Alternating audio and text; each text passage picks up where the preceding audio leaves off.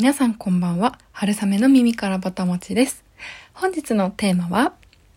小さな一口、ジャンボな幸せ。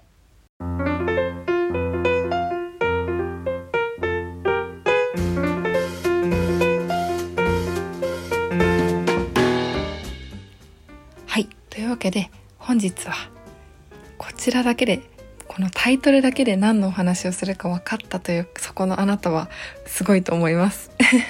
本日お話しさせていただくのはジャンボ餅についてお話ししたいと思います。はいこれ実は鹿児島の名物まあ、ご当地グルメっていうんですかね。なんですけれどジャンボ餅というのがあって漢字であの両方の両に棒あの犬も歩けば棒に当たるの。棒でジャンボ餅って読むんですね。私これあの旅行に行くまでこんこういう名物グルメがあるっていうことを知らなかったんですけれどもうお餅が大大大好きな私はもう絶対食べずには東京に帰ってこれないと思っていたのでこのジャンボ餅を食べに行きました、まあ、なので今日はこのジャンボ餅っていうのがどういうものなのかっていうこととあとその行ったお店についてご紹介させていただければなと思います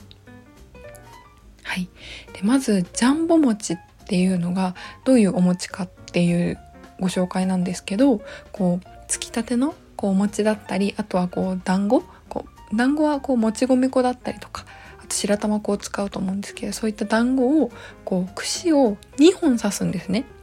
お団子につき、お団子1個につき、串を1個じゃなくて2本刺して、で、こう、とろんとした砂糖醤油、まあ、みたらしみたいなお味のタレをかけて食べるっていうのが、この鹿児島で古くから親しまれているジャンボ餅っていうお食事になります。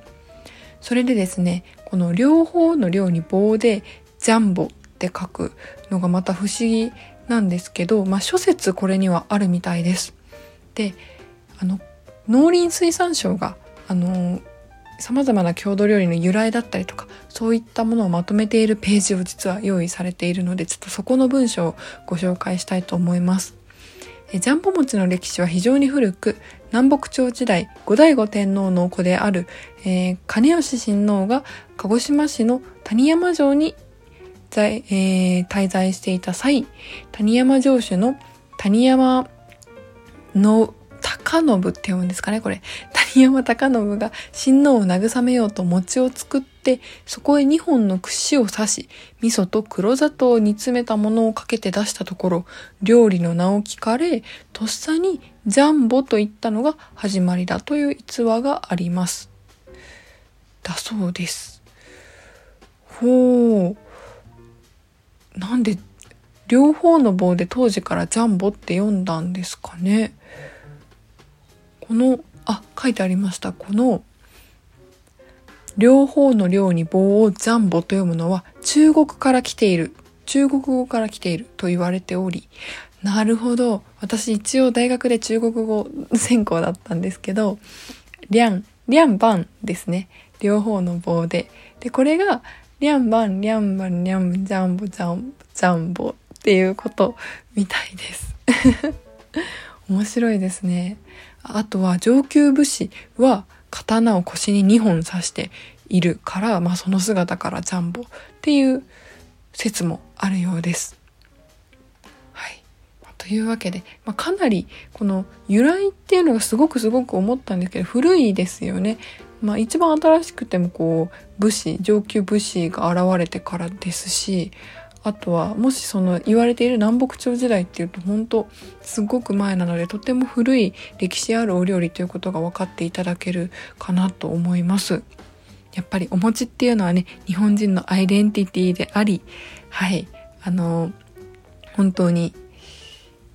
私の大大大好きなお餅のこういった素晴らしい日本中にあるご当地餅の伝統っていうのが残り続けてほしいなと思っています。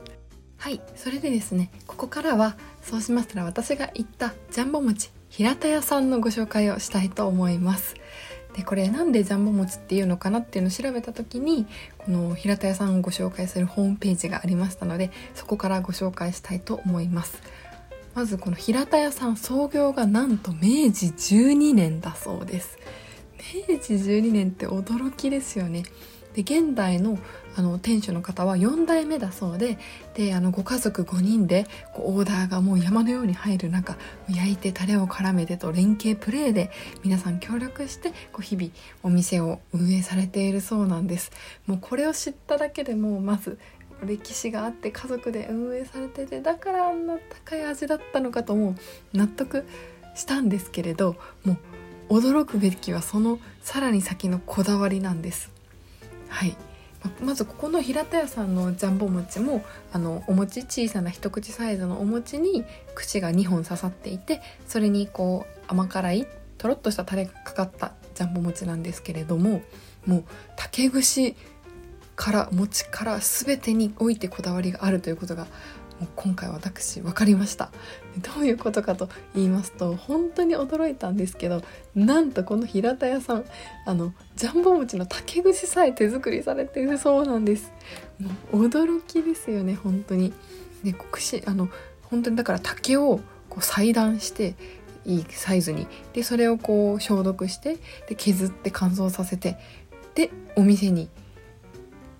お餅に刺して使っているそうなんです。なんと4日もかかるらしいです。串を作るのにまず。本当にすごいです。でさらにあのお餅は佐賀県産のもち米を蒸してこう餅つき機でこねてでこう滑らかな食感にしているそうです。であの醤油のタレこの甘辛いタレが本当こうみたらしっぽいんですけどちょっとみたらしとも違って甘くなくてでお砂糖も醤油もどちらもこう角が立ってないんです本当に。でこうお砂糖でも醤油でもなくもう一つのみたらしってここでは言わせていただくんですけど一つのみたらしという存在にこうその2つが完全に融合しててもう醤油足す砂糖ではなくもう完全に最初から一つの存在だったかのようなもうマリアージュでですね本当に美味しかったんですこのタレが。でこのタレはこう地元のお醤油とお砂糖をこうベースに独自の配合でこうとろみをつけるまで煮立てて作られているそうなんです。もう私あれだけあの缶詰でもう一杯持って帰りたいぐらい本当に美味しいタレでしたあれはお家で普通に焼いたお餅をあれにくぐらせるだけでももう神的な美味しさが生まれると思いますなのであの皆さん是非こんな素敵なこだわりのある平田屋さんに是非お店に直接行ってこうオーダーが入ってこうそれで焼きたてのとろとろのお餅そしてこうあったかいあの美味しいみたらしあんあれを出来たてを是非味わっていただきたいなと思います。でも私たちそう友人と旅行に行ったんですが私たちが食べている間にももうこうひっきりなしに地元の方があのお持ち帰りを皆さんたくさん買いに来られていてそれが本当にこう私も近くだったらこうやって買いに来てたんだろうなとすごくすごくあの近くに住んでいる人が羨ましく、えー、どこでもドアが早くできないかなという気持ちになりました。はいでこの平田屋さんあのさらに素敵なのがロケーションがとっても素敵でしてあの桜島の目の前にあるんですなんと。はい、なのでこうでしかも漁港といいますか海水浴場ではないんですけどちっちゃい浜辺ちょっと湾になっていてちっちゃい浜辺みたいなところのこう道路挟んで一番海岸線沿いにある建物なんですねこの平田屋さんが。なのでもう1階が全部窓ガラスでこう広い窓がたくさんあってお座敷になってるんですけどもうそのお座敷からその窓ガラスの向こうは一面手前に海奥に桜島ドンみたいな感じでもう最高の景色なんですよ。でさらにさらに何がいいってあの縁側があるんですねお家の中にこう渡り廊下じゃないですけど何て言ったらいいんだろう廊下がこう建物お家の一番外側の縁のところに廊下があってでもそこにこう昭和なというか昔懐かしいような木の座椅子が置いてあってもうそこに座ってこうお茶をいただきながら眺める桜島っていうのはもう本当に最高でしたね。